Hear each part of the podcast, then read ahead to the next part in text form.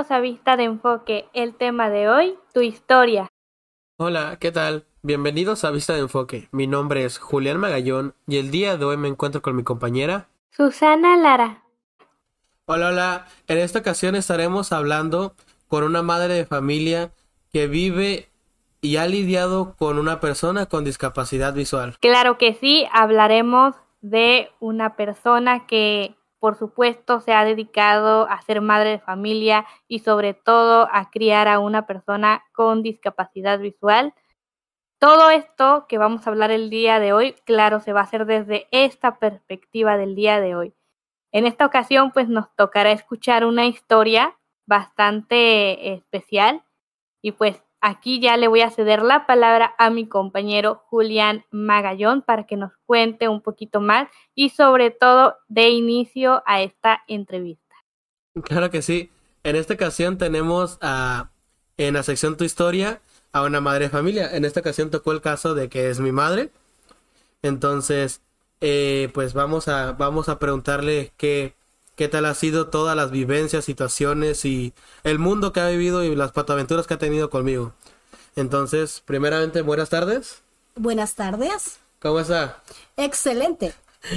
ok, eh, como primera pregunta le estaremos manejando y le tenemos ¿quién es Isabel Ayala? Wow, ¿quién es Isabel Ayala? Pues soy una mamá de familia. Tengo la fortuna de ser tu mamá pues esta invitada es una especial invitada porque pues es la madre de uno de nuestros co-conductores, que es nuestro queridísimo Julián Ayala, Julián Magallón, perdón. Este, y bueno, yo quería hacerle la segunda pregunta. Eh, ¿A qué se dedica Isabel Ayala? ¿A qué se mm. dedica? ¿Qué hace? Bueno, primeramente a ser madre, ¿no? Te levantas y lo primero es que eres mamá. En casa eres mamá, fuera de casa pues eres trabajadora y trabajo en ventas. Ok, ¿qué edad tiene Isabel Ayala? A ver. Wow, pues tengo hermosos 49 años. ok, este, en este caso, pues como, como vienes escuchando, ya pues ya sabemos quién es Isabel Ayala, qué edad tiene y a qué se dedica Isabel Ayala. Eh, en esta ocasión, pues como dice eh, la misma, la misma sección de tu historia, estaremos preguntándole acerca de qué ha sido el hecho de lidiar con una persona con discapacidad visual, en este caso pues yo, qué situaciones ha tenido, pros y contras y demás. Eh, la siguiente pregunta es, ¿a usted cuándo y cómo se enteró de mi diagnóstico? ¿Cuándo me enteré de tu diagnóstico? Pues mira, eh, durante el embarazo no sabíamos que venías con un problema tal cual. Fue directamente al nacer. Al nacer, eh, pues naciste con tus ojos hermosos, tus dos ojos azules. Claro. Este, morenito de ojos azules, ya sabrás. Yo dije, wow, qué hermoso bebé me ha regalado Dios. Entonces, al nacer, pues naciste completo el único detalle es que te pusieron en una cunita donde la luz te daba directamente a tus pupilas y tú no, no te lastimaba la luz. Entonces eso no era normal. Eh, inmediatamente el doctor hizo los, los, las observaciones y te pusieron una lamparita en tus ojos, no te lastimaba la luz y te tuvieron en observación. Eh, ahí donde detectaron que tus ojos no eran unos ojos normales que venían con un detalle, un detalle de, un, detalle que se descubrió que fue glaucoma congénita. Impresionante, la verdad, el, el cómo en ocasiones se nos advierte, ¿no? Eh, cuál, qué situaciones pueden pasarnos en particular desde que nacemos. Eh, esta situación, pues, claro, le, le puede pasar a cualquiera, hay muchos diagnósticos en particular eh, y, por lo general, los padres de familia suelen asustarse ante estas situaciones. En este caso, usted, ¿cuál fue la reacción que tuvo al saber que ya su bebé ya tenía una condición en particular y que por supuesto posteriormente iba a tener que requerir de algún tratamiento? ¿Cuáles fueron las emociones? ¿Qué, qué empezó a pasar por su cabeza? ¿Qué, ¿Qué fue lo que pasó? Pues fueron emociones eh, contradictorias porque la primera emoción es que había, el niño había nacido eh, bien, cesárea, sano y salvo, pero el detalle de glaucoma congénitos ya nos informaron ya después de, de ciertos días. Entonces, que tenían que hacerles pruebas porque no eran unos ojos normales, eran unos ojos, ojos un poquito más grandes de lo normal, color azul. Y no sabíamos en realidad qué era esa, ese diagnóstico de glaucoma congénita. Entonces, la impresión sí nos preocupamos porque pues primer hijo muy deseado en la vida y, y lo primero que tú te esperas es que tu hijo nazca sano y salvo. El primer varón, entonces tienes todas las ilusiones puestas en él. Sin embargo, al saber que ya tiene un detalle en sus ojos, pues lo primero que tú quieres es que tu hijo encuentre los mejores doctores, las mejores opciones, que pueda tener las mejores oportunidades. Y sin experiencia en ese ramo, pues empiezas a conocer un mundo de, de, cosas, ¿no? Un mundo de opiniones, un mundo de diagnósticos, un mundo de que algunos doctores te decían, esto sí tiene solución, esto no tiene solución o tiene tiempo limitado. Entonces, sí fueron muchas emociones de, de alegría, pero a la vez también de tristeza porque pues tú no quieres que tu hijo nazca con un problema de visión. En este caso, por ejemplo, ya, ya comentando la parte del el primer impacto, ¿no? Con tema familia, ¿cómo fue el hecho de hubo apoyo? ¿Qué pensaron? ¿Qué dijeron? de plano no, no hicieron presencia. ¿Cómo estuvo esa parte? Pues el tema de la familia, somos una familia poquitos pero muy unidos. Mi esposo, por supuesto, todo el apoyo, muy responsable, preocupado por la situación, buscando alternativas, viendo a, a infinidad de doctores especialistas, apoyo de amistades, de seres queridos, de la familia. El apoyo nunca menguó, siempre se apoyó al máximo, de fundaciones, desde recién nacido desde recién nacido fue atendido por los mejores hospitales, los mejores especialistas, pero pues todo, todo tiene un porqué. Yo siempre he dicho que, que si estamos en este mundo es por, por un propósito mayor al que nosotros pensamos en sí mismos. Creo que es una experiencia única en ocasiones que a veces nos afecta, ¿no? El, el cómo llegamos a, a tener una situación de estas, ya sea tener un familiar o en el caso de usted que le tocó tener un hijo con discapacidad visual. En, en este caso, ¿qué la impulsó a seguir adelante?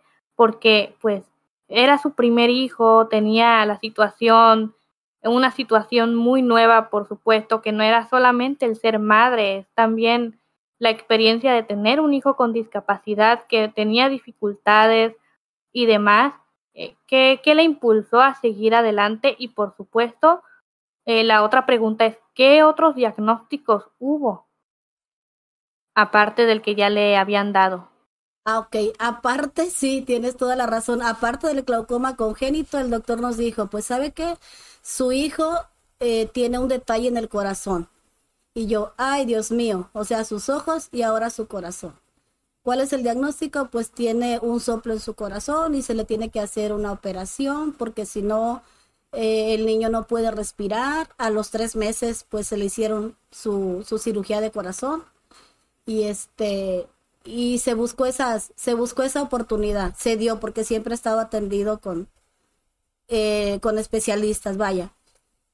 Y, y qué me ha impulsado, pues las ganas de verlo vivir, porque dije, wow, nuestro primer hijo. No tenemos experiencia para empezar en nada, ¿no? Pero pues por tus hijos das tu vida. Entonces ver, ver así a tu hijo que anda batallando, que sabes que, que no le va a ser fácil salir adelante, tuvimos que redoblar esfuerzos y cada día era un logro, porque cada día el doctor te decía una cosa, al otro día te decía otra, este, y, y, tú buscas las mejores oportunidades. Entonces, redoblábamos esfuerzo, esfuerzo, luchábamos lo doble con mi esposo para que nuestro hijo tuviera lo mejor. Ok, ¿hasta los cuántos años? Eso fue ya una vez naciendo, ¿no? ¿Hasta los cuántos años hubo una estabilidad en, por parte tanto de lo del glaucoma como del soplo? ¿Hasta cuándo ya hubo una estabilidad para eso? Una estabilidad para, para, para ti o para nosotros. Para ustedes, para ustedes como padres. Bueno, ya que nos dieron, para, primera, para, para empezar, cuando te hicieron tu cirugía de corazón, que era la más importante. Este, la segunda fue cuando te hicieron tu primer cirugía de los ojos. Eh, la tercera fue cuando te hicieron tu primer trasplante. Y así hasta, hasta la última cirugía, hasta el último trasplante, que es el actual, donde ya, ya sabemos que todo está en manos de Dios y que todo lo humanamente posible se ha hecho.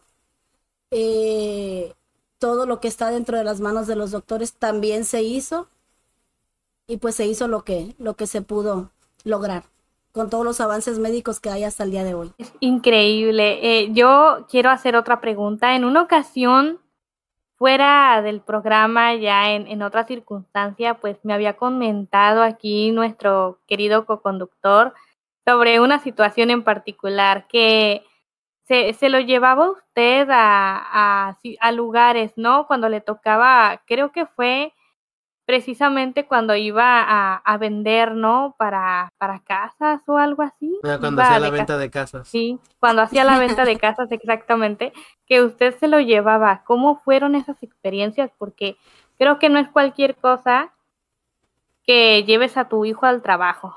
Bueno, lo llevaba desde la panza. O sea, desde el vientre siempre lo traje para arriba y para abajo. Eh, cuando vendía casas, siempre me dedicaba a las ventas, pero cuando vendía casas me decían los clientes, oiga señora, ¿y no se cansa? Le digo, pues sí me canso, pero tengo que trabajar. Entonces, la casa muestra tenía tres pisos. Los subía y los bajaba. Perdón. Pero, pero, y si era pesadito, ¿eh? sí pesaba en el vientre. Oh, Y, y pues ya después, en otro trabajo también, eh, las circunstancias así lo, así lo requerían, me lo tenía que llevar en el portabebé, lo tenía en la oficina, eh, le daba su bibi y yo seguía, seguía en ventas, ¿no? Siempre tuve esa facilidad en mi trabajo donde me apoyaron siempre y siempre de la mano, siempre, siempre lo tuve conmigo. Ok, ese fue mi desarrollo al momento de nacer, ¿no? Ya de su hijo viene con esto, esto, esto y esto. Ok, ya más grandecito, pongámosle, en, no sé, mi etapa antes de kinder. ¿Cómo me, cómo me desarrollé? ¿Qué hacía? ¿Qué no hacía? Obviamente, pues poniéndole que en ese momento, pues ya veníamos con encima que el diagnóstico de esto, que el diagnóstico de aquello. O sea, antes del kinder, ¿cómo me, desarroll- me desarrollaba yo con ustedes aquí en casa? Ah, te gustaba ver mucho caricaturas. Tu papá te ponía caricaturas, te acostaba en tu cunita, eras muy inquieto, te salías de la cuna, este, tenías una sonajita que sonabas mucho y jugabas mucho con tus deditos. Jugabas mucho con tus deditos y te ponía caricaturas en inglés.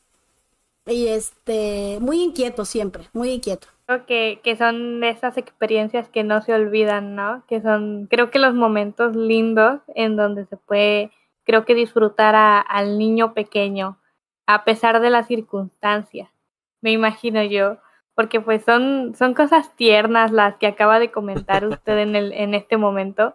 Y, creo que son los momentos que hay que atesorar muchísimo porque pues él veía caricaturas muy tiernamente estando ahí con sus juguetes y creo que es algo que hace todo niño, ¿no? Que, que todo padre espera que haga, por lo menos cualquier niño de, de su edad. Y, y en este caso, pues, eh, ¿usted pensó en algún momento que iba a tener alguna limitante más, más grande a en, en su situación? Fíjate que es curioso, pero mentalmente, eh, desde, desde siempre, ¿no? Mentalmente yo siempre lo he visto como un niño normal.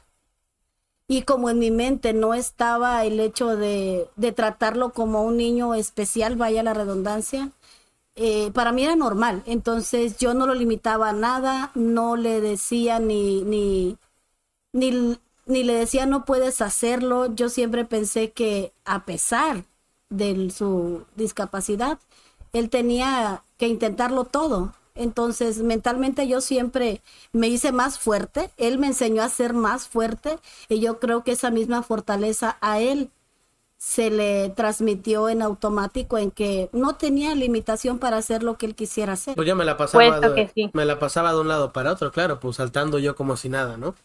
Porque pues obviamente en esos momentos uno no es consciente de que ya pues viene viene más de fábrica.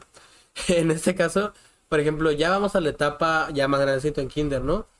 Este, igual, al momento, al momento de ya entrar a la escuela, eh, ¿tuvo algún miedo? ¿A ¿Qué pensamiento hubo el hecho que tiene tal condición y lo voy a mandar a un lugar donde ya no estoy 24/7 cuidándolo? ¿Qué, ¿Qué, pasó por ahí en ese momento en su cabeza? Bueno, pasó en que tenías que empezar a prepararte bajo el mundo que te esperaba.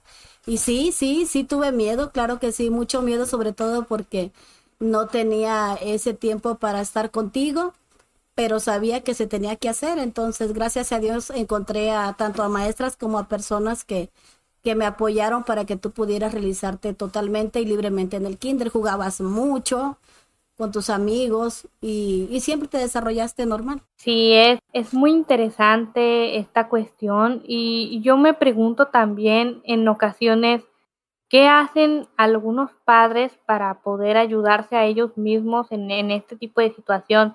Y también eh, le quería preguntar, ¿tomó en algún momento alguna terapia psicológica o se la llegaron a recomendar? ¿O qué hizo en, en estas situaciones difíciles que por supuesto no cualquiera saca adelante a sus hijos con una discapacidad tan complicada como la visual y luego que traigan otro plus, que es otro problema como es el del corazón, no tomó alguna terapia, no buscó alguna ayuda o algo en particular que tratara de amortiguar todo eso. Por supuesto que pues me imagino que tenía su pareja y todo, la familia ayuda muchísimo, pero en ese en ese caso Fíjate que fue tan curioso que no me permití tener así el tiempo como para decir, híjole, pobrecitos de nosotros. No. Gracias a Dios, siempre mi esposo hemos sido muy unidos y nos hemos apoyado en todo, como que no le dimos oportunidad ni a la tristeza, ni, ni a ir a, comentarle a nadie más, sino que era, era tanta la, el tiempo que teníamos que estar en los hospitales, con los doctores, que cada día era, era un logro, cada día era un milagro sí nos sentimos tristes, pero pues llorábamos juntos y sabíamos, bueno, este día es esta situación o este día es esta cirugía, el siguiente mes le van a hacer otra, pero vamos a salir adelante. Siempre estuvimos de la mano. Entonces, como que yo siento que no nos dimos eh, ese tiempo como para, para consultar con un, con un profesional, hasta después de cierto tiempo que ya llegó, que ya llegó lo más importante, ¿no? que ya llegó así como que la ayuda que tú siempre habías buscado en tu corazón, Dios sabe cuál es y en el momento preciso llegó Dios con nosotros. Entonces, gracias a Dios, después de ahí, todo cambió para nosotros.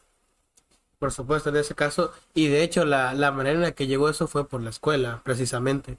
Por ejemplo, al momento ya eh, que pasé de, de, lo que fue kinder a primaria, en primaria tenemos la situación que siempre la sufrí, ¿no? Por el lado del bullying eso pues como todo padre, ¿no? El momento de no quiero que me toquen a mis hijos o que le digan o que le hagan. De por sí ya tenemos el miedo de lo de kinder, ¿no? Trae tal y tal condición ahora, pues qué va a pasar en un lugar donde ya están más grandes, hacen más cosas. ¿Cómo, cómo fue lidiar con, con eso, siendo, o sea, siendo madre de familia? Eh, ¿Te refieres a la escuela? Sí, o sea, el bullying que sufrí en escuela. Ah, pues es que muchas veces tú no me lo decías, solamente llegabas calladito, triste. Hasta ya después yo me enteré por qué es que tú venías triste. Porque yo decía, bueno, a lo mejor no tiene amigos, a lo mejor es muy serio, muy introvertido, porque te la pasaste el mayor tiempo en los hospitales, a la escuela ibas muy poco tiempo, entonces te, te ibas te ibas seis meses eh, en los hospitales y regresabas tres meses a la escuela. Digo, bueno, ese desapego temporal tal vez le esté afectando. Pero ya cuando nos enteramos de que era por, ahora sí que por bullying, de los niños que no es a lo mejor por, por mal corazón, sino porque siguen siendo niños, ellos no comprenden la situación y no se encuentran en su lugar. Sí, sí me puse triste porque dije, pero ¿cómo? ¿Por qué no son conscientes? ¿O por qué las maestras no hacen algo?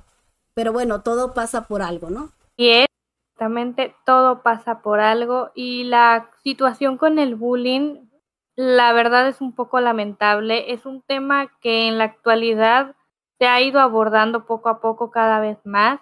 Se han hecho pláticas en las escuelas, se han tratado de hablar con niños, eh, grandes personas ya adultas y jóvenes, porque la verdad es un tema muy recurrente. Yo recuerdo que el tema de la discapacidad en las escuelas y en general no se tocó hasta muchos años después. Yo recuerdo que antes del 2013, la verdad no se hablaba mucho de lo que era el bullying y de la discapacidad en general, y esos temas empezaron a florecer aún más después y sobre todo más cuando empezaron a tomar más poder las redes sociales, es cuando se empezaron a hablar mucho más de estos temas. Y, yo este, quería hacerle otra pregunta más. Yo creo que ya para pasar a la segunda parte de, de esto, del programa, quería preguntarle cuáles fueron los pros y los contras con los que ha tenido que lidiar con una persona con discapacidad en casa, ¿no? Ok, los pros es que la verdad se me olvida que mi hijo tenga discapacidad visual. Gracias. O sea, se me olvida en el aspecto positivo, porque a veces le digo cosas que pues que no van, ¿no? Porque díganos una, díganos una. De verdad, de verdad en mi mente él es, para mí es un, niño normal, sí. Pero los los pro los pros son que a pesar de su discapacidad visual, él no se detiene él es el que nos da la fortaleza a nosotros los padres de verlo cómo quiere, cómo está lleno de sueños, cómo cuando quiere una cosa se apega y se apega hasta que la consigue. Si no sabe hacerlo, pregunta. Dice, si no, si no sabe hacerlo, yo te enseño. Y, y ya se hace, ¿no? Es muy persistente. Este, el pro es que tiene la fortuna de ser el hijo mayor. Entonces, eh, para mí ese es el pro porque es un muchacho que ama a sus hermanos, que los cuida mucho, que es responsable y en casa pues se sabe mover muy bien. Y el, el contra, yo creo que, que a lo mejor no es, no es un contra, puede ser algo distinto, pero, pero en contra no le veo, no le veo mucho la, la palabra, ¿no? En contra, pues que yo quisiera que ya a su edad, pues él ya estuviera haciendo cosas de su edad. Que, que, hiciera cosas como ya me llevara en el carro al trabajo, ya me fuera a traer, llevar a los niños a la escuela, ¿me explico? Este, situaciones normales. Ya me quería esclavizar. Que ese puede ser el contra, pero dentro de lo que él puede hacer, sé que cuento con él todo el día, todo el tiempo. Y, y no se detiene en buscar sus sueños, no se detiene en querer hacer las cosas, ¿sí? En, lograr todo lo que él quiere hacer. Entonces, yo creo que son más pro que contras. Wow, la verdad que ha sido una plática increíble la que hemos tenido el día de hoy. Y pues ya vamos a terminar esta primera parte. No se pierdan nuestra segunda parte en donde estaremos contándoles más acerca de esta increíble mujer que por supuesto nos está contando su experiencia y cómo ha sido vivir con una persona con discapacidad visual y al mismo tiempo ser una madre de familia. Vamos a dejar hasta aquí nuestra primera parte de nuestro episodio del día de hoy para seguir una continuación en nuestro siguiente podcast. No se lo pierdan. Vista de Enfoque es un proyecto hecho y diseñado para toda aquella persona con discapacidad visual. Aquí estaremos hablando y comentando acerca de cada situación y vivencia con la que tenemos que lidiar día con día nosotros las personas con discapacidad visual. Si te interesa nuestro contenido y quieres saber más, te invitamos a escucharnos en Apple Podcast, Google Podcast, Spotify, Anchor.fm, Spreaker y iHeartRadio. Radio. También nos puedes encontrar en nuestro canal de YouTube, nuestra página de Facebook y nuestro perfil de Instagram como Vista de Enfoque, nuestro TikTok, Vista-Enfoque 4. También se encuentra a tu disposición nuestro correo electrónico, vista de enfoque gmail.com con V mayúscula. Ya sabes, si quieres escucharnos, estamos a tu disposición. Nuevamente le recordamos, mi nombre es Julián Magallón y me encuentro con mi compañera Susana Lara. Ya para finalizar el programa del día de hoy, los dejamos con nuestro lema. Con pequeños deseos, nacen grandes cambios. Hasta la próxima. Adiós.